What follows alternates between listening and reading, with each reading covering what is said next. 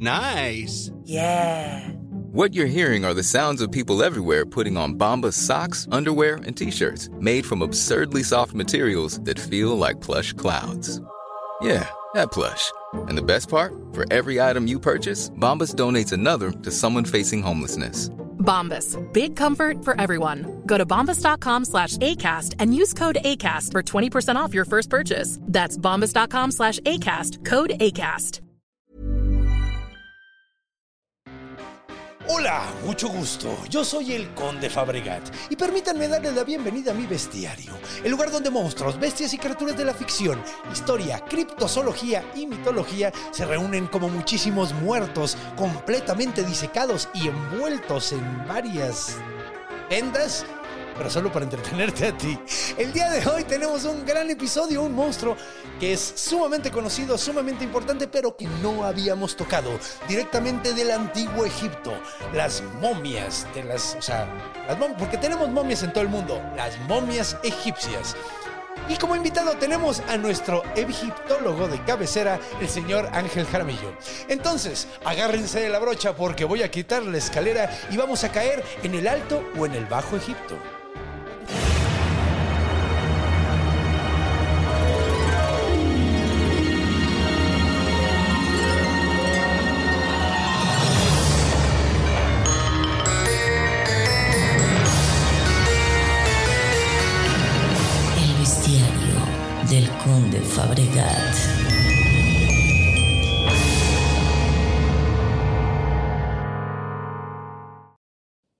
Bueno, pues comencemos como siempre definiendo a qué nos referimos con momias y qué tipo de momias vamos a hablar, ya que como dije anteriormente, hay momias en prácticamente todo el mundo. O sea, en todas las culturas hay ciertos, o sea, hay registros de momificación, hay momificación natural, que se quedan los, los elementos hacen que la momificación sea posible, y hay algunas que son a propósito, o sea, artificialmente se producen estas momias, y este último son las momias egipcias de las que vamos a hablar el día de hoy.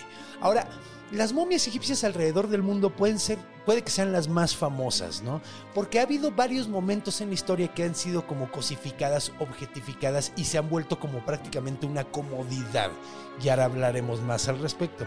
Sin embargo, el monstruo tal cual como la momia surge más hacia el siglo XIX, siglo XX, cuando surge la egiptología y ahí es cuando empieza realmente. Entonces, ¿cómo es este, este monstruo del que estamos hablando? Pues bueno, es simplemente una persona momificada que por una maldición o por alguna razón revive. Es como básicamente lo mismo que un Ravenant o un zombie en el sentido de ser un cuerpo reanimado, pero en este caso está momificado y es sumamente antiguo que le da ciertas implicaciones mágicas, de religiosas, que le da poderes en sí, ¿no? Entonces, pues una momia básicamente es un muerto revi- revivido que ha sido pasado por momificación. Entonces, ¿qué les parece si nos vamos a uno de los relatos más famosos, eh, más importantes de las momias, que viene directamente de el escritor de Sherlock Holmes, Sir Arthur Conan Doyle? Entonces, acompáñenme para recibir a nuestro invitado y arranquemos.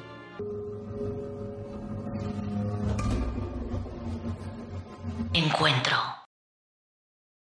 Y pues bueno, ya estamos de regreso. ¿Cómo estamos, mi estimado? Hombre, muy contento. Bienvenido de nuevo. Para mí un gusto, ¿eh? Debimos haberle puesto unas vendas Sí, a Sir Walter sí, Sandwich sí. para que estuviera en la onda del día de hoy. Sí, tiene su naricita perdida y todo. Sí, de hecho es como, como, como una reina pirata que cortaba narices y orejas que pueden escuchar en otro contenido de este mismo Ah, canal. cierto, está castigado. que va a salir pronto. Pero bueno, mi estimado, ¿qué te parece si empezamos con una historia que es de un, un escritor muy famoso, el señor Sir Arthur Conan Doyle, el escritor de Sherlock Holmes? Las Que de minas hecho, del rey Salomón. Las minas de... Ay, ¿Este también es de él? Sí, ¿No es de Stevenson? ¿no? Es de él. Sí. Ok. ¿Nunca, ¿Nunca viste esa película eh, que se llamaba, que estaba basado en un cómic de superhéroes y salía el güey de los reyes? Sí, sí, sí. Que no me ahorita, no cómo se llamaba. La Liga Ah, Extraordinaria. la- ajá, pero ¿cómo se llamaba el personaje que era, de hecho, an- no, no es Santi, pues es el otro, el escocés, güey. Eh, Sean Connery. Sean Connery. Sí. Eh, él era, él era el de las minas del rey Salomón. Sí, sí. que está muy padre. La neta, la idea es muy buena, pero la ejecución, al menos de la película, es muy mala. Sí, tenían su nave de Nemo. Ah, la de 20 Estaba mil buena. ligas bajo, bajo el. Sí, güey, La andaban idea es en- buena. Es buena. Tiene, es que, güey, la idea es muy buena. También sale el Dr. Jekyll y Mr. Hyde. Ajá. Y Tom Sawyer era un agente de la CIA. Eso está muy Ahí empezó a valer madre todo. Sí, güey. De hecho, de hecho, Tom Sawyer es como el peor personaje. También es Mina Harker, que ya es vampira. Ah, cierto. Y, eh, ¿cómo se llama? El del retrato. Y Dorian Gray, el del retrato, Que era es como inmortal. inmortal. Exacto. Porque nada más le puede hacer daño a través del, del- del cuadro. Es una buena idea, güey. Sí. Pero bueno, nada que ver. Bueno, sí, un poco que ver, porque es de la época de las aventuras, de ese tipo de libros y todo Sí. eso. Quartermain. Quartermain, el, el- Era, era el de las minas de- del rey Salomón. Se apellidaba Quartermain, era decir algo Que Quartermain. ajá, Ajá. Según yo, ese más así, güey. Sí. Pero bueno, vamos a escuchar otro cuento de ese mismo autor. Está muy bonito. Él, de hecho, tiene dos cuentos muy famosos. Uno se llama Lote 147 o 148 o algo así, que trata sobre un lote que tiene una momia. Pero el otro, que está muy interesante, también es de momias, se llama El Anillo de Tot y es lo que vamos a escuchar el día de hoy. Me encanta esa campaña. Inicio. Ahora, esta historia rodea a un personaje que se llama John. Ay, Sí, me lo acabas de decir y lo Te lo acabo de decir y lo olvidé, güey. Vansittart. Vansittart Smith. Eh, John Vansittart Smith era. Era un científico. Originalmente era un hombre amante del conocimiento. güey. Básicamente era un filósofo, pero en el sentido estricto de la palabra, ¿no? O sea, era un hombre que amaba la ciencia, amaba ese tipo de cosas, estudió ciencia, pero a través, ya que había estudiado, empezó a encontrar un amor muy cabrón por la egiptología. De hecho, se volvió egiptólogo, se clavó bien, bien, bien cañón con eso, se casó con una mujer que era egiptóloga y, y volvió eh, eh, eso como el objetivo de su vida. Eh, Ya, ya ves esa onda de que dicen que un verdadero artista y un verdadero científico es como un monje porque Sí. meten toda su, Su existencia, su existencia en está eso. a eso, sí. Pues John Vansittart Smith ya andaba escribiendo, después de un ratito ya andaba escribiendo disertaciones acerca de los egipcios. El güey estaba obsesionado con ese pedo. Ahora, esta historia en sí sucede en Versalles. No, perdón, en... ay, ¿Cómo se llama el, el- el museo súper importante de Francia, de París? Eh, sobre El Louvre. Louvre. El Louvre. Esto sucede en el Louvre, en el área de egiptología. Él estaba investigando algo y se enteró de que había cierto texto en, en, en Louvre que podía ir a visitar, güey. Y, y ahí podía encontrar la información que necesitaba. Ese- iba a confirmar ciertas teorías, pero como buen científico obsesivo, cuando le cayó la idea en ese momento, agarró sus cosas y se trepó un tren a Francia. Entonces, cuando llegó ya a París, el güey estaba hecho pedazos, güey. Estaba hecho mierda, güey. Estaba cansadísimo. No había Eurotúnel. No había nada, Eurotúnel, sí, no, pues era en trenecito y de los Sí, trenecitos sí. que iban así de lado a lado, güey, todavía, güey. Entonces, pues el vato se lanza al Louvre, llega y sin descansar, el güey directamente se va al museo y empieza a buscar los papiros que estaban en una exposición y empieza a observarlos y cuando está bien clavado viendo los papiros, escucha atrás a dos personas. Ahora vamos a describir un poquito a John Vansittart Smith. Era un pájaro humano. Así lo describen. Me gusta mucho porque yo también soy un poco un pájaro humano. Ya sabes, nariz grande. Sí, sí, sí. O sea, sí, güey. O sea, un poquito como yo, imagínenselo, pero todavía más nerdo. Sí, casi como los de Freaks, así. Ajá, no, no, no, o sea, narizón, narizón, narizón. Y es un güey que se le ve el intelecto en la Lentecitos. cara. Lentecitos. cu- Que, que cuando está muy clavado, así parece que cuando está hablando de alguna disertación, parece que está como picoteando para todos lados. O sea, es un pájaro humano, güey. Y escucha que atrás hay. eh, El güey está bien clavando, observando así como. Como pájaro. Pajaresco. Pajaresco. Y escucha dos turistas atrás de él que dicen: Órale, ese güey está bien raro. y el güey obviamente se lo toma personal y dice, no voltees, güey, no voltees, a ver si sí es para ti, güey. Dice, sí, güey, se ve que ve tantas pinches momias que se está convirtiendo en una, güey. Y el güey dice, ok, sí va para mí. Sí. y asume que va para él y voltea ya listo para darles unas buenas, unos buenos insultos y nota que ni siquiera lo están viendo a él. Dice, ah, cabrón, no era a mí. ¡Uy! ¡Qué bárbaro! Yo ofendiéndome que por algo que nada que. Y cuando ve a quién está, cuando ve a quiénes es- a quién están viendo estos dos turistas, dice, ah, cabrón, ese güey parece momia, güey. Ahora, cuando lo ve, es muy curioso porque el güey tiene como rasgos como egipcios. El güey se ve completamente egipcio, pero no, o sea, como egipcio antiguo. El güey que ha visto tantas pinches momias cuando lo ve dice, güey, no mames, es que sí, tiene la misma fisionomía que los egipcios antiguos, güey. O sea, este güey, qué pedo, sí, debe de ser egipcio, güey. Y el güey se acerca, él, obviamente John Van Sittart, o sea, siendo un científico no es muy bueno con la gente. Poco hábil Es socialmente. poco hábil socialmente, entonces así como que se acerca para hablarle, pero le da pena cuando se le acerca mucho porque empieza a notar así que, güey, así la piel se le ve como de cera, güey. Se ve, o sea, el güey la ve y dice, güey, es que se ve lisa de lejos, pero si te acercas tiene millones de arruguitas chiquitititas y no parece que podría sudar por esa piel. Se ve rarísimo el güey Plastificado. plastificado se ve, güey. Y el vato dice, no mames, ¿qué pedo? Entonces ya la tercera vez que como que se acerca ya se agarra de valor y le pregunta, ¿c'est la exposición de Menfi? que no sé francés, pero eso es un francés malo, como el de Timothy Dexter. Como lo hablaría en inglés. Como lo hablaría Timothy Dexter. Vean, con de cuenta, eh, que ya salió. Eh, espero, ¿no? No, pero salen de... no, Pronto, pronto. Ah, pronto, véanlo, John Dexter. Bueno, de cualquier manera.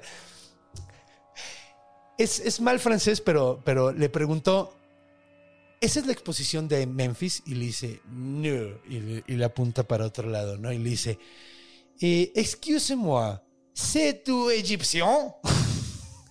o sea, ¿es usted egipcio? Y le dijo, eh, no, je suis français. Con un francés perfecto, güey.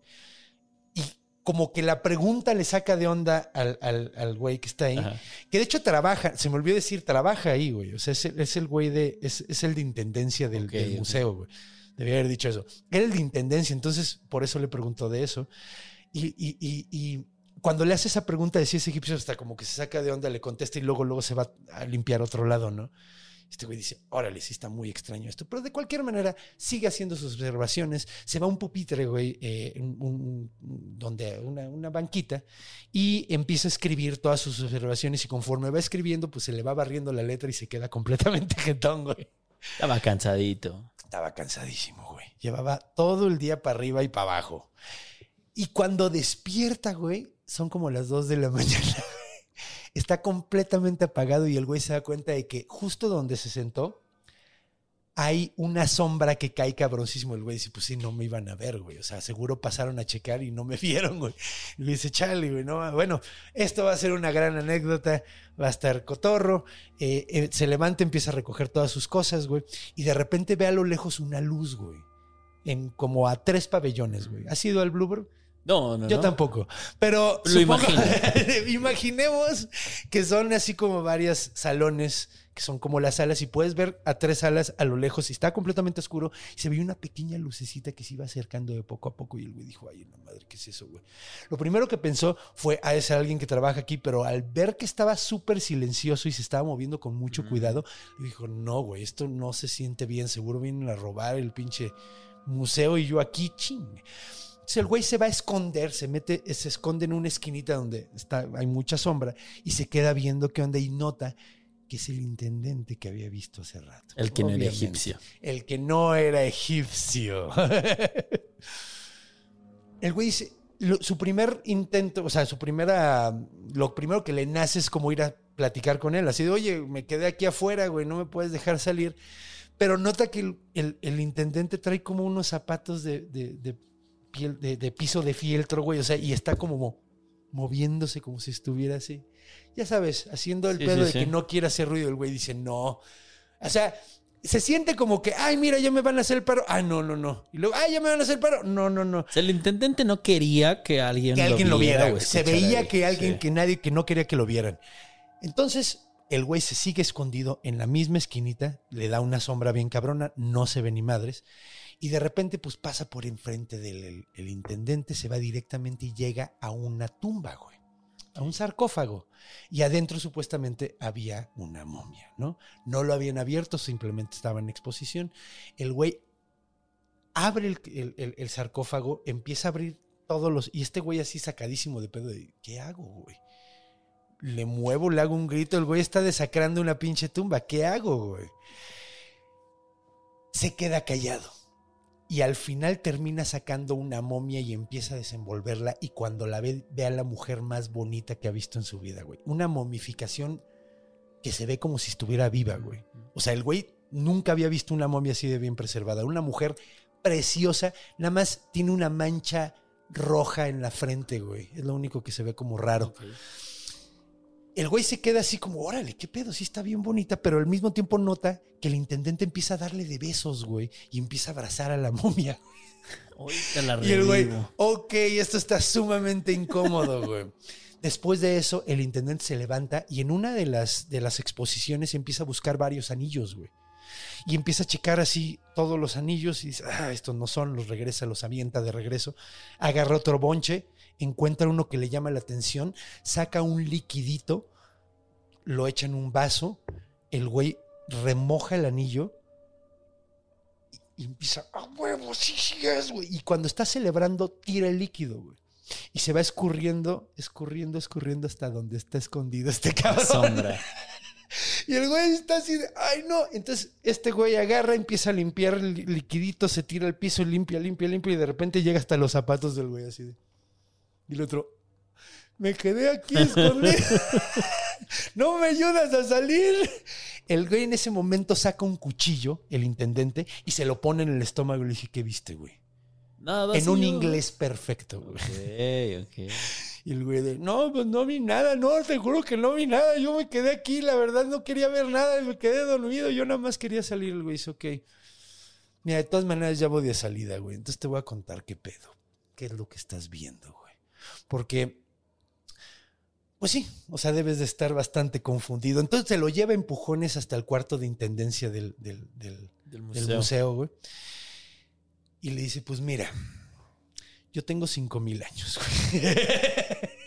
¿Me veo joven? Me veo joven, pero pues no lo soy. Tengo que explicarte algo. Yo hace, viví hace más o menos como 5000 años durante el reinado del faraón Tutmosis. güey. Ahora, durante su reinado yo era hijo de un sacerdote de un templo muy, muy importante. Y yo era como el hijo prodigio, güey. Así empecé a hacer cosas maravillosas desde morrito. A los 10 años, 16 años ya estaba, ya era un sacerdote completo. Estaba haciendo investigaciones sobre la vida y la muerte. Y cada vez me fui obsesionando más. Y descubrí, güey. Descubrí un líquido que podía hacerme inmortal, güey. Estuve durante un chingo de tiempo investigando qué era, cómo funcionaba el cuerpo desde un punto de vista espiritual, desde un punto de vista científico, la ciencia de nuestra Sí, época, y conseguí un elixir que solo te tenías que inyectar y una vez que te inyectabas ya no había nada que te pudiera matar, güey. Ya era perfecto. Ahora, primero lo intenté con animales, lo intenté con unos esclavos y luego lo intenté conmigo y vi que funcionaba y entonces decidí dárselo a alguien más también, güey. A mi mejor amigo que se llamaba Parmes. Parmes era sacerdote de, eh, de Tot. Tot es el dios de la sabiduría. Los dos éramos así, muy uña y mugre, nos llevábamos súper bien, todo el tiempo estábamos compartiendo ideas y toda la onda. Entonces decidí a alguien que fuera como mi igual de edad y mi igual de intelecto para poder tener a alguien con quien hablar el resto de, de la eternidad. Sí, para no aburrirse, me Me voy a aburrir bien años. cabrón, güey. Y se lo dio. Ahora, Parmes lo acepta. Y es muy curioso porque cuando lo acepta, luego, luego los dos conocen a una morra, güey. Se acabó Y la ahí es- amistad. se acabó la amistad. Los dos quedan eh, prendados inmediatamente de ella, se enamoran completamente de ella y Estoy tratando de encontrar el nombre, pero ya no me acuerdo. Una mujer hermosísima. La mujer más hermosa que ella ha La visto. mujer más hermosa que te puedes imaginar. Ahora, se enamoran los dos de ella y se hace un cisma entre los dos, obviamente. Pero la chica escoge a nuestro, nuestro protagonista, ¿no? Se va con él. Y el otro, muy ardido, deja de hablar con su compa. Y este dice, dice, güey, vamos a ser eternos, ya se le pasará, güey. No hay pedo. Y trata de convencer a su mujer de que ella también tome el, el elixir. Ahora, ella es mucho más sensata. Ella dijo, oye, pues sabes qué, déjame pensarlo, porque eso de vivir para siempre suena brutal, güey. Entonces, él, él se llamaba Sostra, perdón por no, por no decirlo. El, el- El mi intendente era Sostra. El intendente se llamaba Sostra. Entonces, pues le trata de convencer a ella de que, de que tome el, el elixir, que se lo inyecte, pero ella como que no está convencida, güey. Ahora, por estas fechas, güey, está viendo lo que se le llamaba la peste blanca, que era pues, una enfermedad contagiosa sumamente mortal, que la marca era una mancha en la frente, güey. Una mancha roja brillante en la frente. Una vez que le salía esa mancha, la gente eran como Iba- las bubas, güey. sí, Iba sí, para afuera, sí. ya iba para afuera. Si ya le salió la mancha, va para afuera. Y después de que le ofrece eso, él se regresa a su casa, va a la mañana siguiente para tratar de seguirle insistiendo y ve la mancha roja. Y dice, ay, en la madre. Ya para cuando intenta de dárselo, pues ya no funciona. Obviamente se muere y él se queda sumamente desesperado porque ya no se podía morir y no podía encontrarse con ella en la vida después de la vida. Entonces, decepcionadísimo de su, de su, de su plan, que eh, está destruido completamente y se encuentra a su amigo, a Parmes, güey. Y Parmes le dice, pues tú la tuviste en vida, mano, pero yo la voy a tener en muerte. Y le dice, ¿a qué te refieres? Ya encontré cómo quitarme tu pinche maldición, güey. Y no te voy a Y no dar". te voy a decir cómo. Y le dijo, ¿cómo? ¿Pero qué, qué encontraste? Le dijo, güey, ya me lo tomé.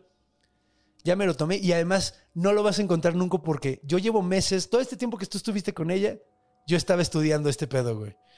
Y lo y llegué por pura pinche suerte, güey. De hecho, pues fue por un anillo, güey. Le dijo, ¿qué anillo? Le dije, no lo traigo conmigo, no lo vas a encontrar, güey. Le dijo, ¿qué anillo? Pues un anillo de Tot, güey.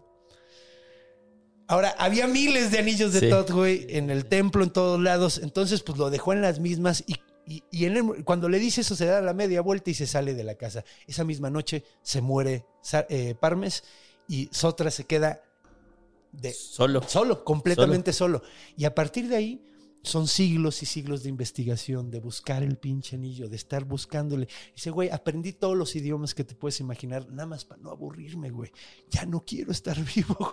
Pero además no, buscó encontré a morir. nadie. No, no, pues estaba buscando morir, pero no lo encontraba. No encontraba la forma de, de- de- de- quitarse lo que pensaba que era una bendición que terminó Ajá, siendo una maldición ajá, ajá. investigó por todos lados, trató de enamorarse por, por otros lugares, no lo lograba. Él decía, es que mi mujer es esa, nunca, nunca, nunca. Pues total, pasan siglos en, o sea, él buscó en, la- en, en- en- en el templo de Tot, buscó en el cadáver de su amigo, buscó en todas las pertenencias, no lo encontraba el anillo, no sabía ni de qué estaba hablando. Ahora, llega 1900 y feria. Principios. Principios, bueno, no creo que es 1800, eh, 1800 y feria. Y se entera de que en la ciudad donde él vivía encontraron todo un complejo de momias y la fregada y él no sabía dónde estaba. su- y dijo, uy. Ahora, cuando ve la inscripción de, de- eh, en las noticias, güey, porque estaba en la pura egiptomanía, Ajá. en las noticias salían cuando encontraran estas cosas, cuando ve la inscripción dice, es mi mujer, güey. Entonces se va y, y encuentra que dicen, encontraron una momia femenina y en el pecho tenía un anillo. Y el güey, sí, ¡ay, está el anillo! sí. Hijo de perra, lo enterró con ella, güey. Entonces va, se va, se va volando, o sea, pero volando directamente al- a la ciudad, al sitio arqueológico, llega, le dicen, no, pues no está aquí, güey, se lo llevaron a Cairo. Llega a Cairo, le dicen, no, pues lo reclamaron Sí. los franceses. Bueno, pues a ver, a, a- Louvre. Cuando llega al Louvre, trata de conseguir trabajo ahí. No se lo quieren dar porque está todo raro. Empieza a hablar sobre egiptología, güey. Y dice, no mames, tú deberías de ser maestro, profesor, güey, no intendente. ¿Por qué quieres esa chamba? Le dijo, no, no, no. Te estás viajando, güey. No sé tanto. Nada más soy fan, güey. Soy fan. Dame la chamba de intendente, por favor. Y en esta noche es cuando llegaste tú, cabrón. Ahora, lo que viste que estaba checando era si era de platino el anillo. Ya lo tengo, güey. Ya tengo la forma de irme, güey. Entonces no hay pedo. Si quieres contar esto, cuéntalo, güey. Yo ya me voy. Yo ya me voy, güey. Nadie te va a creer. Además parecía loquito. Además parecía loquito. Sí, güey, pues, güey. Yo diciendo que me parece, se parece a mí. Qué culero, ¿eh? Perdóname. Eh, Era sin intención. Sí, no, pues, güey, o sea, dicen, nadie te va a pinche creer. Si quieres, aviéntatelo. Pues lo deja ir, tranquilo. La mañana siguiente ve el periódico y dice, un suceso sumamente extraño sucedió en el Museo del Louvre. Encontraron desacrada una momia tirada en el piso, estaba al lado el intendente muerto, abrazando la momia, y habían sacado 20, o sea, un chorro de anillos y los habían tirado al piso. Nadie sabe qué pedo. Creen que a lo mejor trató de robarse la momia, pero tenía problemas de corazón, entonces, pues, le pegaron en ese momento. Pero eso es solo una teoría, porque no sabemos qué pasó. Envenenado por el. Envenenado por, por, por lo que llevaba buscando 5000 años. Y les pasaba, ¿no? Cuando abrían las tumbas. Ahorita hablamos de eso. Había, había la, la maldición de la momia que se da con Tutankamón Ajá. cuando, abre, cuando llegan esa momia. Pero todo eso, todo eso lo traigo aquí en el guion y lo vamos a platicar. Es que les gustaba mucho a los europeos robarse las cosas de De todos lados. Desde, desde, desde antes de que te imaginas. De Sí. hecho, vámonos directamente a la siguiente sección porque hay muchísimo que platicar y no queremos pasarnos demasiado de tiempo.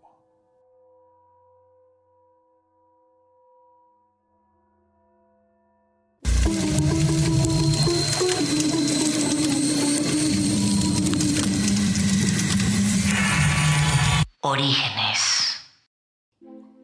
Y pues bueno, ya estamos de regreso hablando de momias. Momis. Pues güey, es muy curioso eso que dijiste de que hay, hay, un, hay un fanatismo de los europeos por las momias. Es mucho más viejo que lo, lo que te imaginas, desde el medievo. güey. Ah, bueno, sí. No sé si has escuchado que hubo una época donde la gente creía que las momias eran medicinales. güey. No me extraña, güey. Le entraban a todo. Deshacían la momia en polvo, o sea, lo, lo- lo molían Ajá. y, se lo, y lo utilizaban como medicamento. Y todo esto sale por un error de traducción. Neta, me sorprende mucho que la humanidad no se haya extinto mucho Güey, antes. güey. ¡El mercurio cura! No es cierto. Güey, hubo un largo tiempo donde pensaban que el mercurio Sí, curaba, güey. Y Sí, sí, no hay sí, nada más pinche venenoso, güey. Y está cabrón. Pues bueno, está muy cagado este pedo de las momias medicinales, que de hecho, por ahí de mil, hasta, hasta el siglo XVI, siglo XVII. Ajá, 1600. eh, por ahí. sí, sí, sí, o sea, 1600, 1700, güey. Eh, mira, vamos a ponerlo así, güey. En la Edad Media, los persas medievales eh, utilizaban como medicamento el bitumen, el betún, Ok. o sea, o, sí, sí, o- sí. o el asfalto, güey.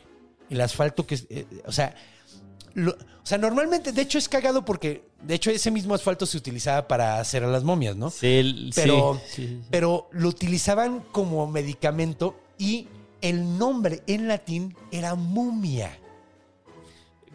¿Qué ¿Es, la, ¿Es como brea esto? Es ¿Lo brea, es brea, es brea, es asfalto, güey, es, es brea. Entonces, está muy cagado porque ellos estaban refiriendo algo diferente. O sea, que, ah, bueno, esta madre se llamaba mumia. Y el, o sea, en latín se llamaba mumia. Y hubo una confusión de, la, de las propiedades del bitumen con las de los cadáveres momificados Ay. porque tenían un nombre muy parecido, güey. Entonces los persas utilizaban realmente el bitumen, o sea, el, el- la brea, y tiempo después, por una mala traducción, pensaron, ah, pues tiene grandes posibilidades, o sea, tiene Ajá. propiedades medicinales. Si las conserva los bien, cadáveres ¿qué puede hacer humanos, güey. Entonces, en el siglo XVI, güey, de hecho, hasta hay escritos de güeyes que decían, güey, compré una momia y la abrí para ver cómo un cuerpo se convierte en medicina. No Y todo fue por un error de traducción. Entonces, durante el siglo XVI y, y- y- y toda la onda, hasta el siglo XVIII, de hecho, en mil se- se- se- todavía se conservó ese pedo. En las, en las eh, ¿cómo se llamaban estas que eran como las farmacias? La, ¿Botica? la botica, encontrabas, podías, en las boticas tenían ceniza, o sea, polvo de momia. Joder. Ay, hasta, el cabrón. siglo, hasta el siglo XVIII, güey. Y de hecho, gracias a eso, muchas veces las momias llegaban completas, güey, así perfectas. Y gracias a eso, de que una, una vez decidieron abrir una, se hizo el primer estudio de una momia en 1763 por un güey que se llamaba Johann Friedrich Blumenbach. Entonces, a partir de ahí fue como, como la primera vez que se estudió uno ¿Este de man estos- era inglés? estas no, era creo que alemán. Ok. Entonces, eh, que de hecho era una momia inglés, o sea, estaba en Inglaterra y el que lo, lo, lo abrió un inglés y lo, lo terminó estudiando este alemán. Pero es la primera vez que se hace un estudio de una momia para Ajá, ver cómo pero no, no de una momia egipcia, sino de estos que. No, momia egipcia, sí era momia egipcia. Ah, ok, Sí era momia egipcia. Sí, Que ya la tenía Inglaterra. que ya la te- Ah, pues Ahora, fascina. sí, no, pues es que estaban robándoselas constantemente. constantemente. Ahora, donde realmente se vuelve famosa la momia chingón es eh, cuando Napoleón hace su invasión a Egipto, güey. Porque ahí se robaron lo que no te imaginas, güey. Así, de- fue en 1798, 1801. Estuvieron como tres años ahí robándose todo. Por el Suez, ¿no? Era el motor. Sí. Sí, güey, pues, pues, ya ves que ese, ese güey trató de dominar todo el mundo, básicamente. Entonces, cuando regresa con todos estos artefactos, con, la, con momias, con un chingo de cosas, empieza a lo que se le llama la egiptomanía que deriva Ajá. en la egiptología, güey. Sí, sí, o sea, sí. empieza a haber un interés desorbitado de los europeos por las Sí. momias y por el, por, por el antiguo Egipto, básicamente, y se crea la egiptología y empieza como toda la onda, ¿no? O sea, y esto pues o- es en, en 1801, güey, cuando Ajá. termina la invasión, y después cuando se tumban a Napoleón, los ingleses se roban todo, güey, de los franceses, güey. Entonces se va todo a Inglaterra y en Inglaterra pega, es probablemente el lugar donde más pega como esa- Sí. ese, ese- ese movimiento. Sí, de los hallazgos de las grandes momias son ingleses. Muchos son ingleses, güey. Entonces ahí empieza como que se agarra la, la- la onda. Ahora, eh, en 1820, güey, pasan varias cosas como bastante importantes para la egiptología. Probablemente la más importante es que eh, por fin descifran los jeroglíficos, güey. Ujú. Champollion, se has oído ese pedo, la Sí, piedra sí. roseta y toda Sí, la onda. Hasta 1822 realmente aprenden qué es lo que dice, o sea, descifran ese pedo con una piedra que venía, si no me equivoco, latín, griego y, y Tendría que egipcio, ser ¿no? por lo menos Egipcio. griego y egipcio. Sí, es que eh, eh, eh, encuentran una forma de que, porque dicen la misma cosa en tres idiomas, en la misma Ajá. tableta, y así fue como por fin pudieron descifrar lo que Lo, decían. lo usa, es que tiene un chingo de épocas de Egipto. Parece, o sea, y Es que sí, es, es muy común que sí. pensemos en Egipto, ah, las momias, las pirámides. Ni siquiera Güey, estaban cerca. ni siquiera estaban cerca, güey. Hay más, estás más cerca tú de Cleopatra Que ella de la- Cleopatra sí. de la creación de las pirámides, güey. Así está Sí. el pedo, güey. Así Y- de amplia de Y el obelisco ni era sagrado ni nada, eran señaléticas donde estaban justo en los idiomas, porque en la etapa griega de Egipto, Ajá. que es cuando las grandes stats, sí, bla, bla, Sí, bla. cuando es eh, Ale- Ale- Alejandría, ¿no? sí, Pues cuando Egipto, Alejandría, exactamente, que es como el griego le dice, ay, son bien brutos. Amigos". a ver, está muy chistoso, eso es muy irónico. Pues es que todos los, los imperios tienen una punta y luego un sí, declive, güey. pero me quedé pensando en lo que decías de la, la mala traducción, pasa muy seguido, y es más, en la Biblia pasó un chingo de Güey, la. Biblia está atascado de malas traducciones. De hecho, el Padre Nuestro es- en arameo es completamente distinto, güey. ¿Sí? Completamente distinto. No, o sea, es, es una cosa, que, o sea, son otra Sí, cosa. sí, sí, sí. Eh, sí, no está lleno de, de- de- de traducciones a veces intencionales, güey. A veces sí, hasta- como en el caso del Mesías. Sí, y, y como en el caso de la Biblia de el rey... Ay, ¿cuál es la, la Eh, traducción inglesa, güey? De King George. Rey- no, es que es... No, ¿no es Reina Valera? No, esa Reina Valera es la, la en español y era por los dos traductores. Yo pensaba que era una reina, pero no es por los, los apellidos de la Reina y Valera. Ok. Ah, Eh, claro, sí. Pero sí, la no. otra, la King, ay, puta madre. La, Que la- de en reyes, más- reyes ingleses. Sí, güey, Un Eduardo, King seguramente. George, no. Ah. Es la más no sé, importante, pero sí puede ser King George. Pero King bueno, George. o sea, hay, hay varias traducciones que se, se podría considerar que a lo mejor lo hicieron a propósito porque convenía decirlo de cierta forma. Sí, sí, en el caso del. Mesías es totalmente así. Sí. O sea, porque había que darle al pueblo israelí el, el elegido que no querían ni asumían como el Sí. elegido, que era Jesús. Bueno, creo que lo voy a contar al final, pero bueno, a ver, entonces regresemos un poquito. Se hace la traducción de la piedra de Rosetta. En 1825 se hace la primera autopsia científica de una momia, o sea, ya bien hecha por un científico. Y a partir de ahí se pone de moda abrir momias, güey. se pone bien cagado este pedo porque la gente rica conseguía momias y hacía fiestas de abrir momias en tu casa. Verga, se divertían bien extraño. Muy extraño. De hecho, por estas fechas, bueno, en 1827, después de esta primera autopsia, dos años después, se escribe el primer libro de momias, güey, por una mujer que se llamaba Jane Loudon. Se llama La momia, que es de una momia re- reanimada. Pero es el primer, es, es cagado, ¿no? Porque de hecho el primer, eh, se- muchos dicen que el primer libro de ciencia ficción es Frankenstein. Entonces, Mm. Sí tiene cierto Y sentido. tiene güey. onda, claro. Sí, que tiene, muchísimo onda. sentido. Entonces, miren, no solo la ciencia ficción, las momias también fueron inauguradas por mujeres en la Sí, literatura. y sí. Y sí, es que la gente estaba vuelta loca en esos No, momentos. está- no, y ¿sí? güey, espérate, porque se pone bien chistoso. Porque la gente realmente, te juro, hacían fiestas de que conseguían una momia, la abrían en la casa de alguien y se quedaban cachos de la momia, güey. Es que, Sí o me sea- va a quedar un dedo, güey. Ajá, no, no era de que ay, hay 10 momias, no, eran chinguero de momias. Sí, chinguero. Es que sí, había un chingo, ¿Sí? había un chingo más ¿Cuántos muertos hubo en cierta época egipcia? Sí, sí. De hecho, se puso tan de moda que empezaron a escribir eh, cuentos acerca de, de eso. Y uno, de hecho, iba a contar ese cuento, pero es que es como comedia de la época de Edgar Allan Poe. Entonces, De esa comedia no tan Edgar- graciosa. Sí, güey. Edgar Allan Poe es- o, o era graciosa para el momento, ¿no? O sea, porque tiene como ciertas implicaciones que nosotros ya no tenemos, ¿no? O sea, que ya no, no, no tenemos la conexión. Pero escribe un cuento Edgar Allan Poe de un güey, y lo leí todo, de hecho consideré, pero preferí mejor este. Se, se trata de un güey que hace una, una fiesta de abrir una momia y, y se les ocurre darle toques. Y Y revivió. revive. Y la momia empieza a cotorrear con ellos y se los pendejea durísimo, güey. Y los trata como idiotas todo el tiempo. Era la de qué monstruos son, tal cual. Básicamente, básicamente. Entonces es como chistoso porque, pues, güey, o sea, es 1845 más o menos cuando Ajá. escribe.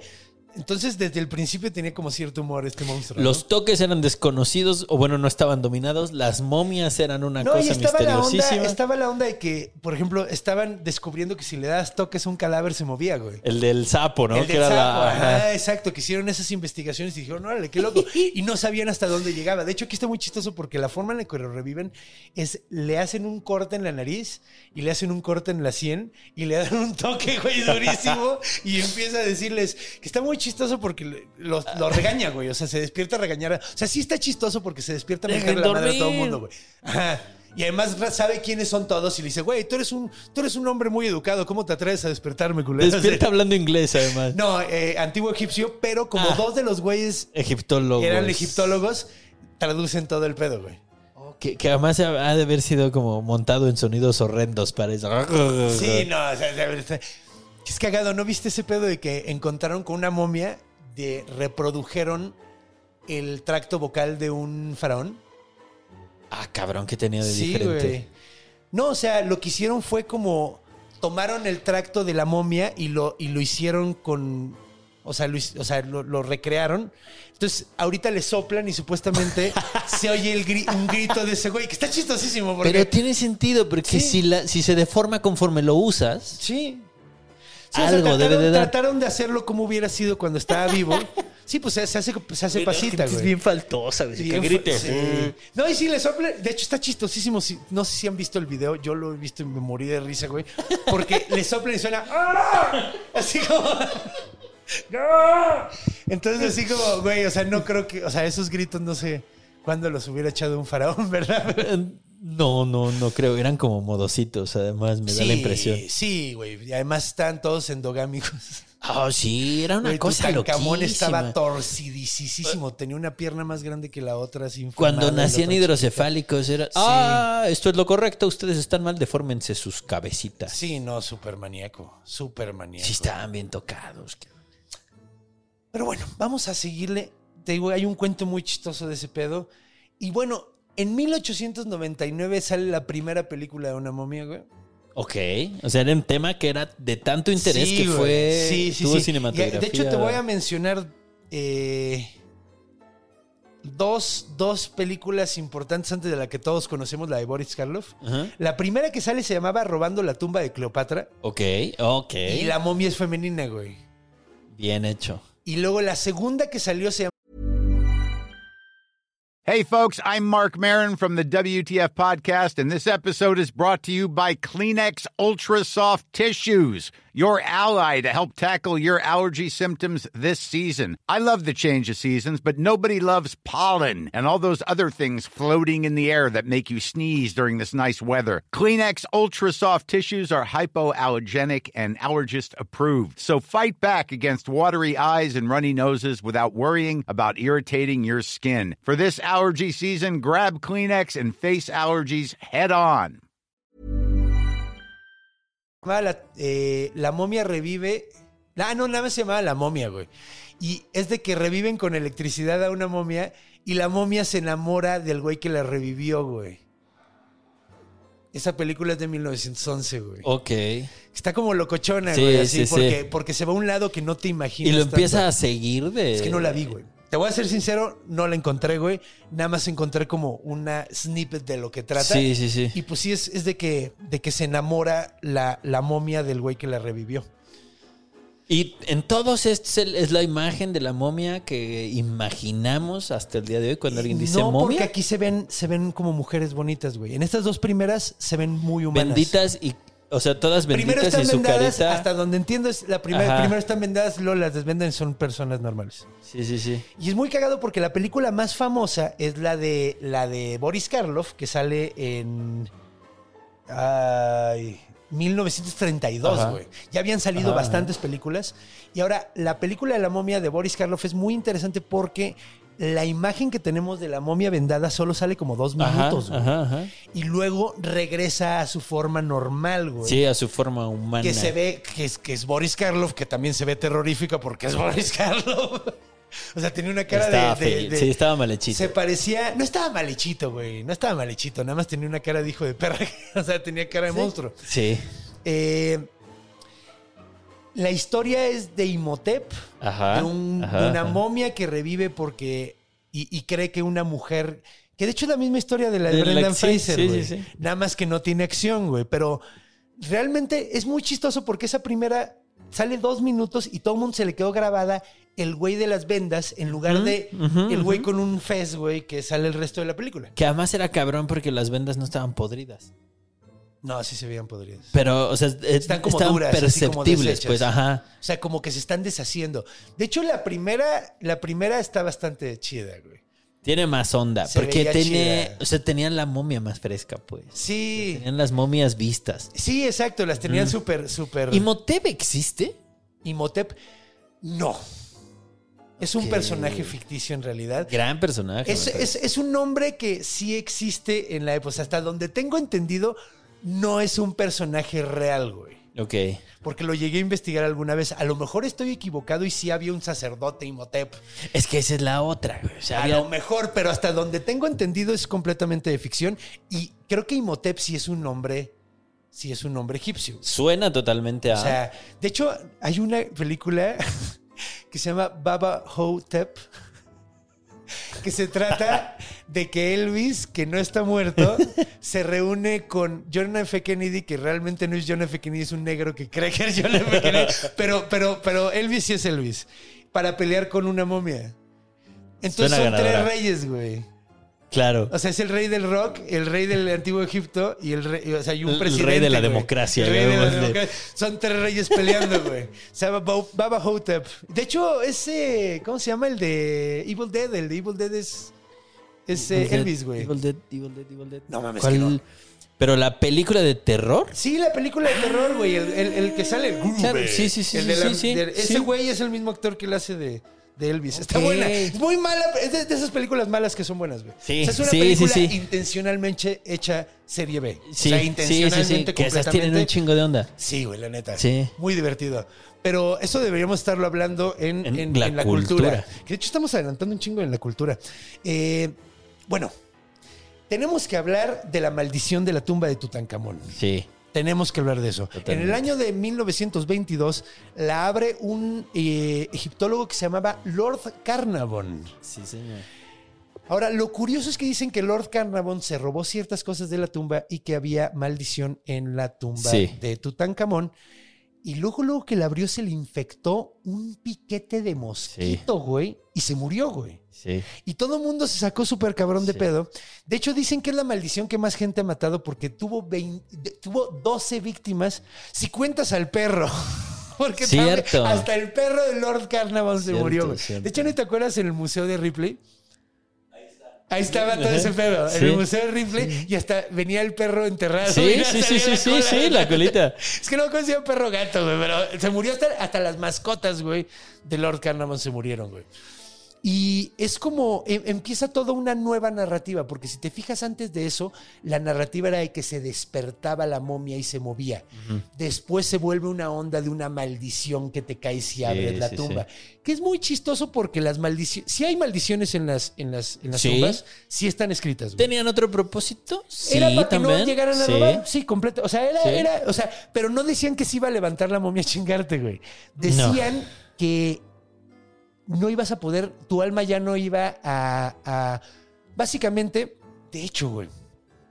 Ya que vimos todo esto de cómo llegó a ser un monstruo, lo voy a hacer al revés porque normalmente me voy cronológicamente, pero vamos a ver cuál es la creación de las momias de la mitología egipcia, güey. Sí. Repito, tal vez debí haber empezado con esto. la primera momia egipcia es Osiris, güey. El dios de la vida y de la muerte. De hecho, en- cuando muere, se convierte también Sí. en dios de la muerte. De hecho, muchas veces cuando ves a Osiris, lo ves como un hombre verde. Sí. Está pintado de verde porque está podrido, está muerto. Es Eh, que tiene que ver con lo que hemos hablado acá del dios hombre. Sí, güey. Ahí pues mira, estaba. La historia, como sucede que muere, es que él traía tiro con su hermano Set. Ellos son hijos de Nut y Geb, la el, tierra, el, el cielo y la tierra. Eh, y los dos nacen, nacen cuatro hijos de chingadazos. Si quieren saber chido esa historia, vean el origen de todo. Ahí cuento a detalle todo ese desmadre. Estos cuatro niños que salen son Sis- Set, Osiris, Isis y Neftis. Ajá.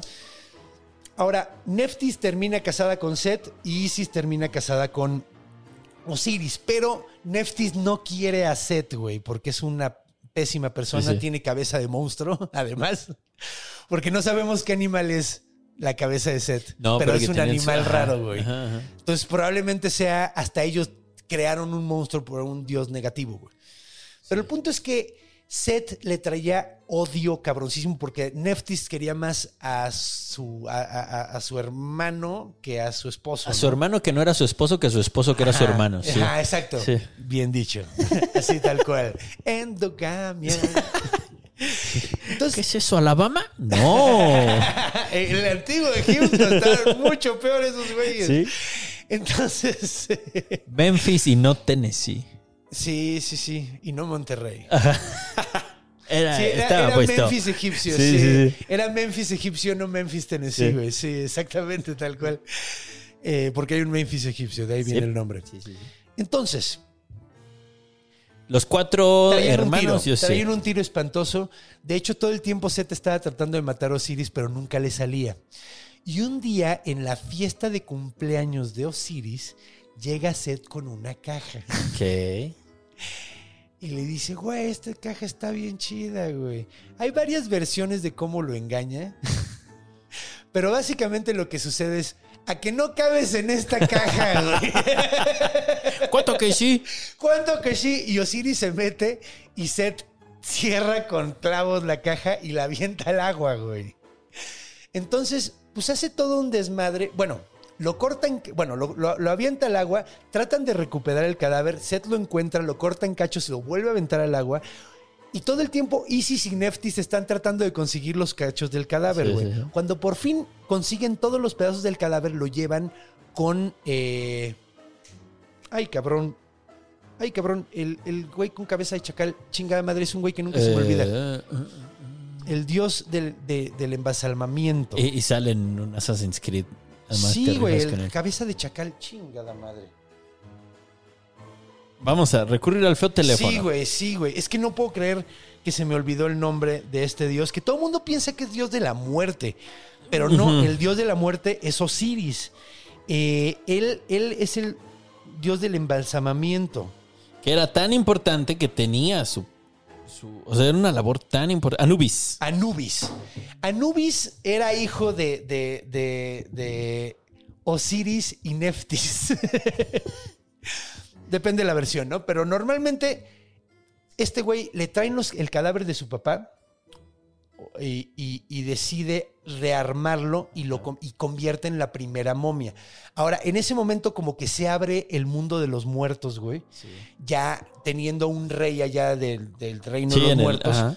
se vaya, él se convierte, se- deja a, a Anubis como, como el juez. Y esa es la primera momia. La primera momia es el, probablemente el dios más importante, porque está Amon-Ra, ¿no? Es que también Eh, mm, como un dios lo que hemos pla- primigénico, sí. y lo que hemos platicado también había depende de la ciudad del Sí, dios güey. sí, había, dios había ciudades donde era mucho más importante Ra había ciudades donde era más importante Osiris había, había ciudades donde Set era el chido güey en el Bajo Egipto Sí, sí, sí, exacto, porque además cometemos el error de verlo como un global y no es cierto, No, güey. cada quien tenía sus particular. versiones de los mitos, güey. Entonces, cuando encuentres un mito egipcio, eh, no te preocupes si encuentras un mito que se contradice porque pues es que que eso es lo que dónde. pasaba. Es que eran de diferentes ciudades. O sea, de hecho lo explico en el origen de todo. Había un mito de origen en cada ciudad y en cada época, güey. Sí. O sea, en una misma ciudad había como tres mitos, depende del año en el que estabas, güey. Entonces, Sí. eh, pues pasa lo mismo. Pero en sí, siempre lo que siempre se repite es que Osiris es la primera momia. Osiris es el dios de la vida y de la muerte. Es el dios de la fertilidad, de la cultura. Y de hecho, pues sí, quieres irte a la tierra de este vato. De hecho, había dos opciones cuando morías. De hecho, la razón por la que permanecía en el cuerpo es que cuando pasabas a esta tierra de, Osiris, como que regresaba el Ka, que era tu alma, a tu cuerpo. Pero ya, o sea, como que se lleva... eh, eh, Era complejo además, porque había... era complejo. Eh, Era muy complicado, Sí. porque sí, o sea, había como unos elementos ahí como que no, no, no, no cuadran muy bien. Por ejemplo, o sea, sí, a- a- te, te- te metían, momificaban perros, momificaban. Bueno, no, gatos, Gatos. gatos, porque los, los El perros. perro siempre ha sido sucio por allá. Pero era Sí, gato. No querían a los perros allá, ¿verdad? Neta, no, tenían Hasta perros de ahora casa? no, no- mm, Sí, pero gente bárbara, digamos. Ah, O sea, hasta la fecha el perro no es bien visto por allá. en serio, güey, qué loco, güey. Es sucio. Y los gatos, y los gatos no ayudan tanto en la vida. Como se baña solo. Se baña solo, Es- te limpia, o sea, e- e- elimina pestes, güey. Y es un poco el origen de la domesticación del gato por allá, parece. Sí, de hecho, sí, sí, sí, o sea, Sí. llegan a los graneros, güey. y- Sí, sí, y sí. dicen, ay, mira. Sí, de hecho, la, la- la domesticación del gato es de ahí, completamente, sí, de sí, esa sí. zona, güey. Eh, y el perro sí es como mucho más general, generalizado a través de... Sí, pero el perro no sé por qué le tiene mala onda. Creo que es por Sí, la. Bueno, en, el, en la versión moderna es porque es sucio. Sí, porque de hecho no hay dios perro, hay dios chacal. Y no es lo mismo. Un chacal, No. de hecho, es prácticamente un coyote, güey. Ajá, y cumplía un, un propósito. Sí, era, era. Es como, como el, el cuervo en muchas culturas americanas Ajá, que tiene que ver con la muerte. Y el buitre, por ejemplo, los, los. ¿Cómo se llaman estos güeyes? Los de, de los tibetanos. El cóndor. Bueno, es un El ave rapaz, también. ¿no? Sí, las aves, aves de rapiña, güey, que son. Que, son Que avientan el cadáver para que. Es, está bien loco. hay aquí en México. Y de hecho, yo, yo, yo cargué una. Se llaman caracara. El de. Pero son halcones, güey. Sí, los y, que y avientan que se llaman los así porque. quebrantahuesos, sí. Ajá. Que avientan, Ajá. o sea, tre- trepan tortugas como a pinches 100 metros y las tiran. Y contra Está las piedras. Pero son muy guapas, güey. Tienen Están los pelos cabrones, parados. Están bien sí, bonitas, güey. sí, sí. Súper, súper bonitas. Tengo una foto ahí en mi Instagram así de estoy súper orgulloso. Con tu cara a cara. Ajá. con mi cara a cara y, y un cara a cara al lado. Cara, cara, cara. Una cara, cara al lado de mi cara. Pero bueno, de ahí vienen las momias, como ven, o sea, no había tal, tal pedo de que se iban a... re- O sea, en, en la tradición original era simplemente para preservar el cuerpo. ¿Cómo se hacía, güey? De hecho, era súper interesante porque Herodoto dice que le sacaban el cerebro por, el, por la nariz. Ajá, con ganchitos. Y durante mucha gente, mucho tiempo la gente decía, güey, ¿cómo va a ser eso, güey? No tiene lógica. Pues sí, sí, han hecho como recreaciones para Sí. ver y resulta que sí es completamente cierto. Nada más que no sacas, dejas que se escurra. Un licuado de Haces sesos. un licuado de sesos, pones al cadáver boca abajo y empieza a escurrir todos los, los sesos por la nariz, güey. Sí. Sacaban absolutamente todo, eh, todos los intestinos para que no se sí, pudriera. Eh, lo rellenaban de plantas aromáticas, de madera, de cedro, de, de maderas aromáticas. De hecho, abrir una momia olía bien pinche rico. güey. Seguramente. Sí. Usaban un mineral también para deshidratarlo, Sí. no me acuerdo cómo se llama. Güey. Usaban Y otro, el de uno que es como una sal. Ah, sí, salaban el cadáver. Ajá. Sí, porque de hecho primero sa- sa- salaban el cadáver y lo dejaban unos días Ajá. a que es como que se secara, güey. Y era un una cosa de, de- la- o sea, súper el- bien planeado, güey. eh, ¿Cómo le llaman ahora? Tanatopractor. O sea, los Tanatoprac- tanatopractores de ese tiempo eran jefazos. De hecho, no sé si leíste Sinuel Egipcio. Sí, sí, sí. Hay una, hay una parte en Sinuel Egipcio donde cuentan todo, todo ese proceso. Pues la parte de Nefer, Nefer, Nefer, güey. Ajá. Que es la morra esa súper nefasta que le arruina la vida al vato, güey. A todo mundo que se le acerca, güey. Es como una chava de OnlyFans, güey. Pero de esa época, güey. ¿Y sí? Sí, pues era una, era de esas así que tienen Sims. Sí, ¿cómo? O sea, hay cosas que nunca cambian. Y la morra le, le robaba todo a todo mundo y nadie ¿Sí? podía hacer nada al respecto. No, porque era... De ¿Cómo? hecho, lean el libro, güey. De hecho, se, Pasen la la trata, música se trata de vengar el güey de la, de, la, de la morra tratando de hacerle algo bien horrible. Ajá. Y la morra se la voltea a todos, güey. Es- Es malandra. sí, güey. Y de hecho, estaba a Creta, se encuentra el Minotauro, güey. Es un gran libro. Si pueden leer Sino el Egipcio, es un libro de. Es una novela histórica, güey. Que obviamente Sinue no existe, pero pasa por varios momentos de la historia. Pasa por lo de Aton. Eh, Ajá, o sea, es históricamente imprecisa, pero está, es una historia grande, es una gran Aprendes historia. un chingo de Sí, cosas, sí. güey, así. Es como aquí. Probablemente hay cosas que no están bien, Ajá. pero te- tratamos de dar el interés para que tú le busques también y, y encuentres cosas nuevas. Y para a mí me sirvió muchísimo para eso, si no el egipcio. Sí. Está, está padrísimo, güey. De hecho, mi- la parte de los griegos es mi favorita, güey. Sí, que uno no suele relacionar. Sí, güey. Que, que- Y que tenían un chingo de relación.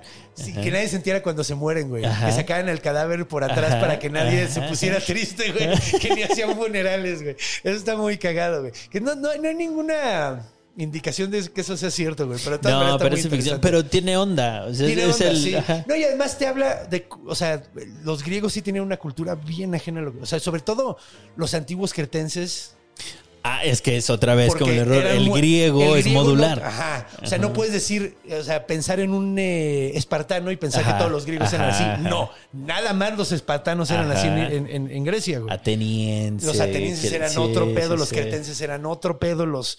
O sea, y además por épocas. ¿Cómo se llamaban estos güeyes? Sí, pues creo que eran los, los cretenses, que tenían una moda que era diametralmente opuesta. Los hombres andaban encuadrados todo el tiempo, las mujeres se tapaban todo excepto las boobs. Y claro, ¿no? Porque hay hasta vasijas. eh, y Sí. luchaban. O sea, hacían lucha Sí. deportiva. Sí, sí, era Creta. Sí, sí, sí, está súper, súper interesante. Pero bueno, ¿qué les parece si ya nos vamos en la cultura? Ya que vimos un chingo de origen, ya vimos cómo llegó a ser monstruo, ya vimos de dónde viene la tradición de momificar, porque están tratando de imitar la tradición que pasó Ajá. con Osiris, güey. Todas estas ¿Cómo llegó a ser maldito? Ahora vamos a ver, pues, ¿qué? ¿A dónde ha llegado? Vamos a platicar de Pepito y Chabelo contra los monstruos, que ahí sale la momia. ¡Uh, sí es cierto! Ahí sale Sí, la cierto. momia, güey. Ahí sale la momia. Y también vamos a hablar de las películas de Brendan Fraser, que estaban de huevos. Vámonos. Vámonos.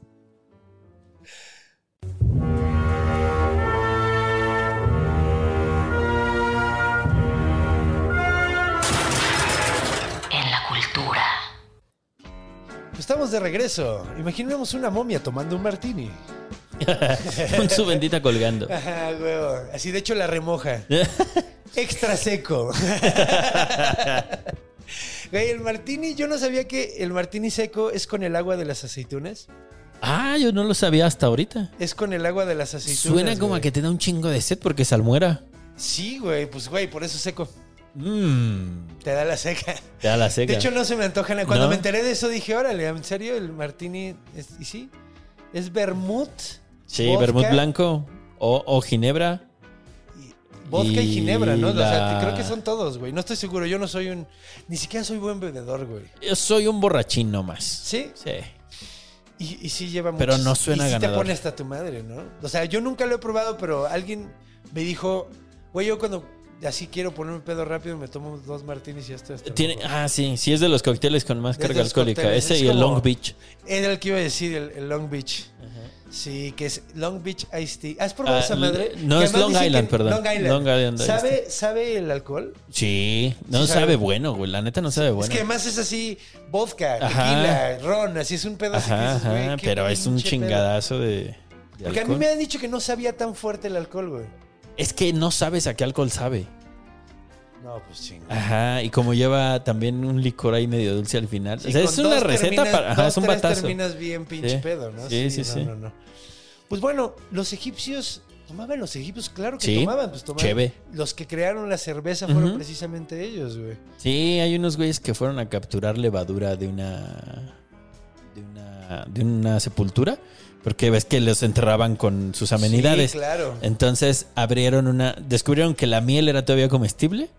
Y la cerveza no se la tomaron porque les dio temor con mucha razón. No, pues sí, no. pero mames, sí pudieron replicarla o extraer la levadura. Y la Sí, con eso ya puedes hacer Ajá. otra. De hecho, hay. eh, es que, ¿cómo se llama? El. Es que es un hongo, no, no, no, es una bacteria. Es una, el cultivo, se llama Ajá. cultivo. Hay cultivos medievales que siguen ahorita, güey, de quesos, güey. Sí, pues como la masa madre del pan, Ajá. la pueden hacer Sí, durar. sí, siglos, güey. Sí, sí, sí. Son generaciones y generaciones y generaciones de bacterias, güey. Exactamente. Brewdog Company se llama es- los que hicieron esta cheve.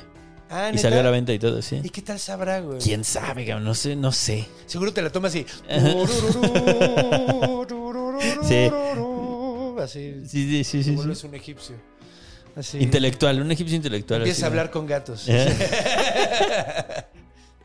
Sí, güey. De hecho, de hecho, nos dieron cosas muy, muy importantes. Pero bueno, a ver. Fuera de le- la importancia cultural de la cerveza inventada por los Sí. egipcios, ¿qué pedo con la momia en las películas y en los cómics? Y Nos sale gusta en- mucho. está- es que es, es un buen monstruo, güey. Mucho. La neta, eh, es uno de los monstruos clásicos de Universal. Sí. De hecho, debía haber mencionado. Bueno, es buen momento. Poquitos años salió como en el 32, ¿no? Quedamos que la. Sí, Ajá, en el ajá, 32, la de ajá, Boris Karloff. ajá. Para el 50 ya había una película de la momia con. ¿Cómo se llaman estos dos güeyes? Abbott y Costello, güey. Ajá. Había ajá. una película Sí, de la sí, sí. momia con Abbott y Costello, güey. Y. O sea, en chinga se volvió sumamente popular y. Gusta y- mucho. Sí, güey. Gusta mucho porque puede hablar, puede no hablar, puede moverse Sí. rápido, puede moverse lento, hace todo. Otro dato curioso, güey.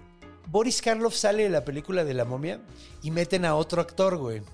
Ahora, este actor, Ajá. esa, esa, eh, eh, eh, le, le gustó tanto a la gente la imagen de la momia con vendas, Ajá. que en esta película, en la que ya no sale Boris Karloff, eh, toda la película sale con vendas, güey. Ajá, porque ajá. le gustó más la imagen a la Sí, gente. sí. Y el actor, bueno, ¿ves cómo se mueve la momia así como... Ajá, ajá.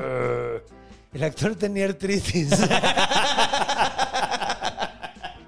Entonces, en realidad, por eso la momia camina ¿Cuánto así, método? ¿Cuánto, ¿Cuánto método? Sí, pues más bien método al personaje, Sí. no al actor, güey, porque dijeron, güey, vamos a aplicarle de que sí, así estaba planeado desde el principio.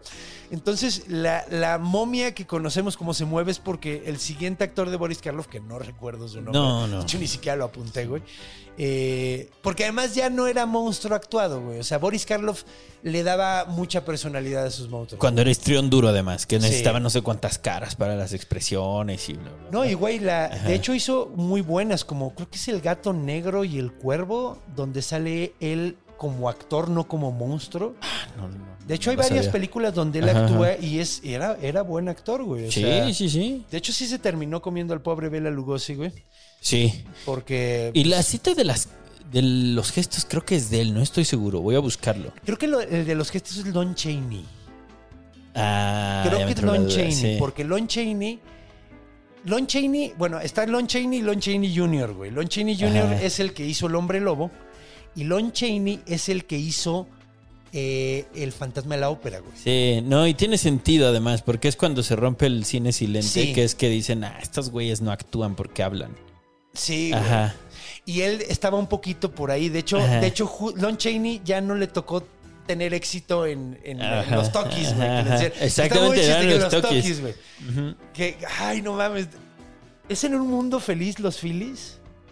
Eh, Porque se supone, creo que es en un mundo feliz que ya lo llevan a un nivel que. El primero son las movies, güey, que son imágenes que se mueven. ajá, ajá. Luego son los Tokis, películas con sonido. Ajá. Y, y- y la progresión que tiene eh, en este, este libro son los Phillies. Son películas que te conectas y te hacen sentir sin ver nada, güey. Sí, yo confundo el género historia, distópico, güey. muy cabrón. No Sí, estoy es que seguro. según yo es en un mundo feliz, güey. Según yo es en un mundo feliz. El mundo feliz es el del Soma, Ah, ¿cierto? exactamente, Sí, es ahí. sí. Es ahí. Y- yo y los confundo muy cabrón. completamente que Ujú. haya Phillies en ese universo, güey. De hecho, estoy 90% seguro, güey. Según yo es ahí. Porque también me pasa entre Fahrenheit, Exactamente, entre, entre Un Mundo 1984, Feliz, 1984, sí, sí, sí. güey. Hay muchas distopias y uno se puede confundir, güey. Eh, hay hasta distopias de momias. Es que nos gustan mucho, Nos güey. gustan las momias, güey. Sí, güey, pues de hecho la prim- el primer libro eh, de momias, güey, que es el que te digo de, Ajá, de ajá. Jane Loudon, es, te digo, es como ciencia ficción donde levantan una momia Ajá. así para... para. Entonces, pues sí, güey. Y luego es chistoso porque es de los monstruos que perdió fuerza. Sí. Porque... Y tiene sentido porque eh, eh, originalmente era un ser que revivió después de 5000 años, güey. Tiene poderes mágicos. se está-. Está más, o sea, sí es Sí. algo así que dice, órale. Pero conforme se fue perdiendo el miedo a lo mágico, güey. Ajá. Porque ahorita las películas de más terror son de asesinos en Es serie. correcto. No, no. Sí, o sea, ya sí hay las sobrenaturales, gore, pero. cosas ajá. así. Si son algo sobrenatural como, como, ay, la del payaso esta que se puso súper de moda. No, la nueva. Terrifier. Ah, no lo he visto. Pues ahí, por ejemplo, es un payaso Ajá. sobrenatural, pero es la cosa más gorda del puto mundo esa Es que, ajá, apelan a ese recurso. O sea, tienen que irse para allá, güey, porque ya ese miedo al sobrenatural se ha ido perdiendo. Se lo comió la modernidad. Se la está comiendo la modernidad. Todavía existe, pero se lo está comiendo la Es modernidad. que incluso las películas de la momia no son de terror, son de acción. No, se la- las que pegaron, porque, güey, trataron de hacerla de terror con el pendejo de Tom Cruise, Ajá. que ni la vi, güey. No se me antojó nada. Pero buenas noticias. Van a rebotear el universo oscuro de Universal. Ok. ¿Sabes quién lo va a manejar? No. ¡Memo del Toro! Ah. La primera es Frankenstein, güey. Ah, Ya garantizado. tiene a los actores, ya está garantizado. Güey, ya, ya viene calado, ya viene garantizado. Exacto, viene Esto calado, se viene va a poner garantizado. brutal. Así como, como le acaban de entregar a este pendejo de los Guardianes del Universo De la galaxia. de la galaxia, Ajá. todo DC. Sí, sí, sí. James Gunn. Que le- ¿Qué, James qué es el más chidito, el más refinadón, pero... Yo ya no quiero ver películas de superhéroes. No, Estuvo man, de no huevos mientras fan. duró. A mí nunca me entraron, pero sí... Yo ya no quiero. La- te voy a ser sincero, güey. Te voy a ser sincero. Estuvo de huevos mientras duró. Pero si solo te dan eso, pierde la magia, güey. Pues claro, porque ya entonces es el cotidiano. No así don Guillermo del Toro, que cuenta arriba, cuenta abajo, Sí. cuenta terror, cuenta... es- Mi pedo con los superhéroes es que, güey, nunca habíamos tenido una película buena de superhéroes. Ajá, y de repente hubo un chingo. Luego hubo como Ajá. pinches seis seguidas que decías, órale, es que esto está muy Sí. bueno, güey. Y luego vieron que funcionaba y lo sobreexplotaron. Y ahorita ya no. Ya, no podemos ya- tener ya- nada bonito nunca. No, no, no, porque, ay, les gusta esto, entonces te lo voy a dar hasta que lo odies, güey. Así como, güey. ¿cómo me gustan los frijoles? ¿Qué te parece comer frijoles el resto de tu vida, güey? No me gustan tanto los frijoles. Ah, entendí que quieres más frijoles. Toma Ah, en frijoladas. toma más frijoles. Exacto. Así de, güey, no, güey, ya estuvo bueno. Sí, sí me gustaban mucho los frijoles, Sí. pero ya me estás haciendo odiar a los Exactamente. frijoles, güey. Porque, de hecho, yo me acuerdo que era como el evento del año, así de. ¿qué película va a sacar? Eh, Ay, la Marvel. cronología es así, la lectura es así. Ahí cómo fue lo van a conectar. Ajá, y luego ya cuando empezaron a sacar los planes ya se sentía como un trabajo. Exactamente. Así de que para poder ver esta que se me antoja Ajá. tengo que ver todas estas. Nah, pues mejor Y- ya no veo y nada. güey. viste. Ay, güey, es que ni sé cuál es, güey. Creo que era la de Thor, donde el soundtrack es eh, de glam. El- Ah, la buena, la- bueno, es que hubo una muy No, buena y luego una muy mala. malísima. Ragnarok, Ragnarok No. está muy buena. No, y no, luego no. la de después Love and Thunder es El- Esa, malísima. Love and. Thunder. Me quería yo como sacar es los muy ojos, ¿eh? buena, güey. Es que la cosa es que la, la de antes estuvo tan buena que le dieron, le dieron toda libertad a este güey. Y Hizo una todo, cosa güey, y rara. sí. todo, Era como, dude, where is my car? Pero con Sí, martillo. güey. Y, con- y- y con uno de los mejores actores de, de Hollywood. ¿Cómo se llama este cabrón? El Batman, güey. Christian Bale, sí, güey. Christian Bale. los mejores actores así desperdiciados Sí. de una manera, güey. Porque se veía un gran personaje y acabó en nada. No, y ese güey le echó todas las ganas del mundo, güey. Sí, no lo dudo. Lo Además, triste- motivadísimo lo triste- con lo que le pagaban. Lo triste era que, güey, veías, o sea, veías ese güey y decías, verga, este güey sí le está echando ganas. Como que me hace sentir mal porque nadie más lo está haciendo, güey. Haz algo, Eres el Christian único, Bale. carnal. No, es que, güey, es así como ver, a- ver un equipo donde todos están sentados en la banca y ese güey está corriendo y jugando las 11 posiciones. Y dices, Sí, oye, carnal, no sí, mames. Sí, güey. Pero bueno, regresando a la momia. Pepito y Chabelo contra los 100%, monstruos. 100% fan. Que de hecho Tiene era- a todos los monstruos, ¿eh? Sí, güey, sale el hombre lobo. El hombre de la laguna. el- Otro de Ajá. los. Que es cagado porque ese no es un monstruo que viniera en ningún lado. Como Ahí está. se lo crearon en Hollywood. O sea, Ah, es- sí, sí, sí, sí. la momia es un poquito parecida Sí. En el sentido de que pues es muy reciente, ¿no? O sea, bueno, las momias existen desde siempre, pero como un monstruo que se levanta y anda correteando a la gente, pues güey, desde 1800 y veintitantos, el 27 que se escribe el primer libro, Sí, no sí, llevaba sí. tanto tiempo. Y el monstruo de la laguna, menos de que veas a Lovecraft o algo así, pues como que no hay tanto precedente, güey. No. Y no. Y de hecho, o sea, se hizo que 50, 60, luego tiene un gran gap y The Shape of Water de Don Huelo a Hot Cakes Guillermo Sí. del Toro. Ese- esa hizo- película debería ser parte del universo cinemático oscuro de Universal. Es que es tan romántica que no puede. Sí, no puede, sí. Es que humanizó demasiado al monstruo. Pero es lo que hace. O Sí, sea, ese es- señor. Ese es su trabajo, sí. Ajá, te va a contar una historia romántica con, con monstruitos. Y no lo estoy criticando para nada de una manera negativa, lo amo. Por favor, siga haciendo eso y Sí. siga oliendo a hotcakes. Sí, sí, sí, sí. A mí esa es la O al menos pareciendo a que huele a hotcakes. Sí, exacto. O sea, porque no sabemos si realmente huele así. Pero se ve como no que me huele atrevo así. a cuestionarlo. Es que, güey, se ve como que huele así. Sí, güey. sí, es sí. así como. Sí. Sí, si algo pasara y resulta que es un gran bastardo y la peor persona del mundo, yo no podría separar la... Me sorprendería. Sorprendería me la obra del sorprendería artista, muchísimo, güey. Me sorprendería muchísimo, güey. No lo creo, es más, ni siquiera voy a dejar que ese pensamiento se aloje en mi no, cabeza. No, no, güey. De hecho, sí. Don a Willy. otra cosa. Eh, De las momias. de- Güey, las películas de Brendan Fraser estaban bien vergas. A mí sí me gustaban. La neta, estaban bien divertidas. Sí. Obviamente, como siempre, Hollywood hacía, ¿te gusta esto? Déjame te lo doy otra vez, y otra vez, y otra Sí. vez. ¿No? Así hasta el grado de que hicieron la película del, del de The Rock, como el, Ah, el- sí es el cierto. escorpión. Sí es cierto, el rey escorpión. Ah, que trataron de hacer Sí. spin-offs y la chingada y sí, obviamente no, ya no. no. jaló, güey. Pero nos dieron un gran meme, ¿Cuál? el del viejo cochino. Ah, claro, Imhotep. Eh, eh, sí, ajá, exactamente. Imhotep viendo con una cara Sí, de cachondo sí, sucio. Exactamente.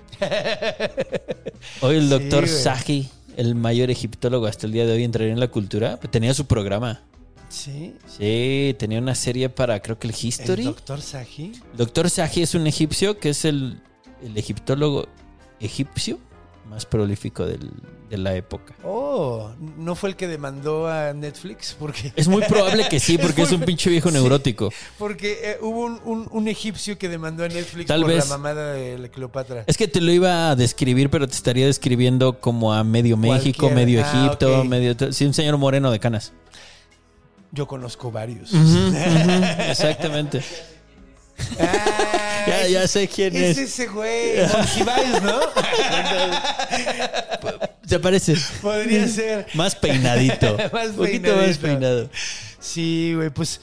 eh, había. Bueno, a ver, vamos a tratar de acordarnos ya de últimamente de momias importantes. Porque es que yo me acuerdo de que tenía un juguete de una momia cuando era niño. y no me acuerdo de qué saga era.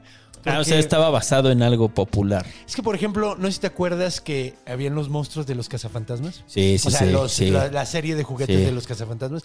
Y venían dos monstruos clásicos. Estaba Frankenstein, estaba un zombie, estaba creo que un vampiro, güey. Sí, venía un vampiro. Un draculesco, un vampiro draculesco. Ajá. Sí. Y, un, eh, y una momia, güey. Había una momia, según yo, güey. Y todos tenían acción de que si le picabas hacían Sí. cosa. Estaban padres. Seguro era de los cazafantasmas. Sí, seguro. Sí.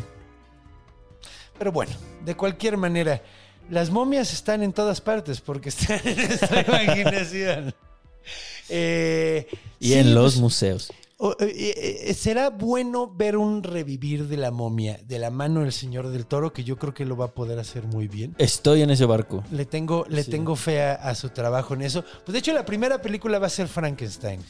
Estoy en ese barco también. Ajá, que no, no sé, no, no estoy tan convencido de los actores cuando los vi.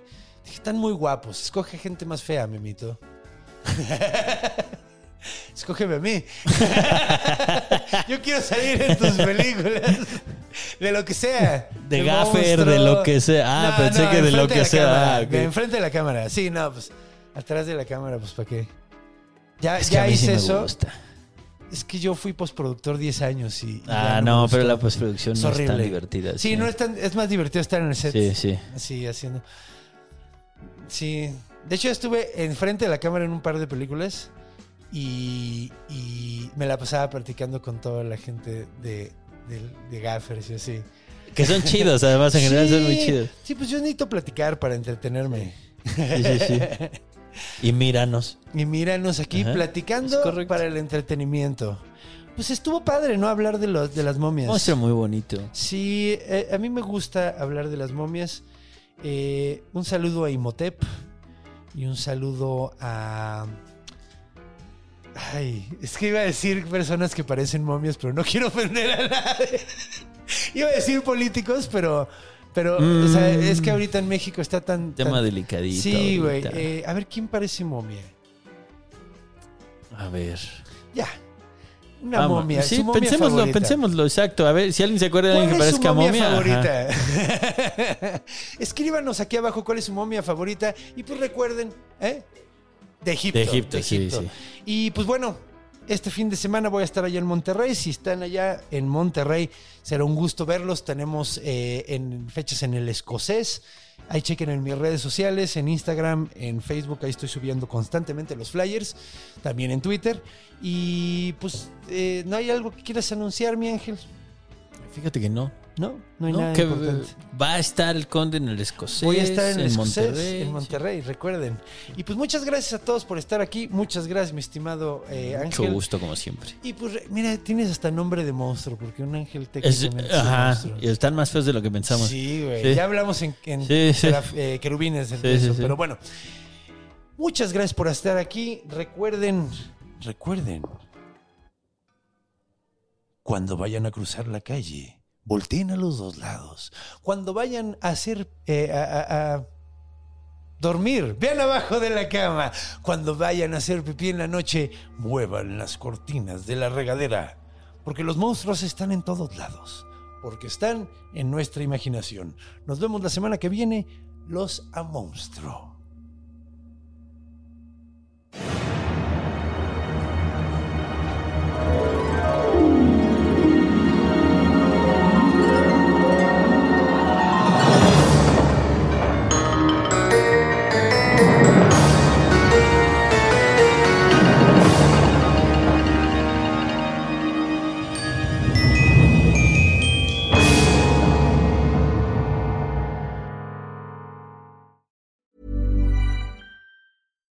When we're on a budget, we still deserve nice things.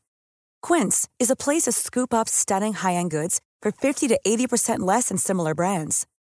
They have buttery soft cashmere sweaters starting at $50, luxurious Italian leather bags, and so much more.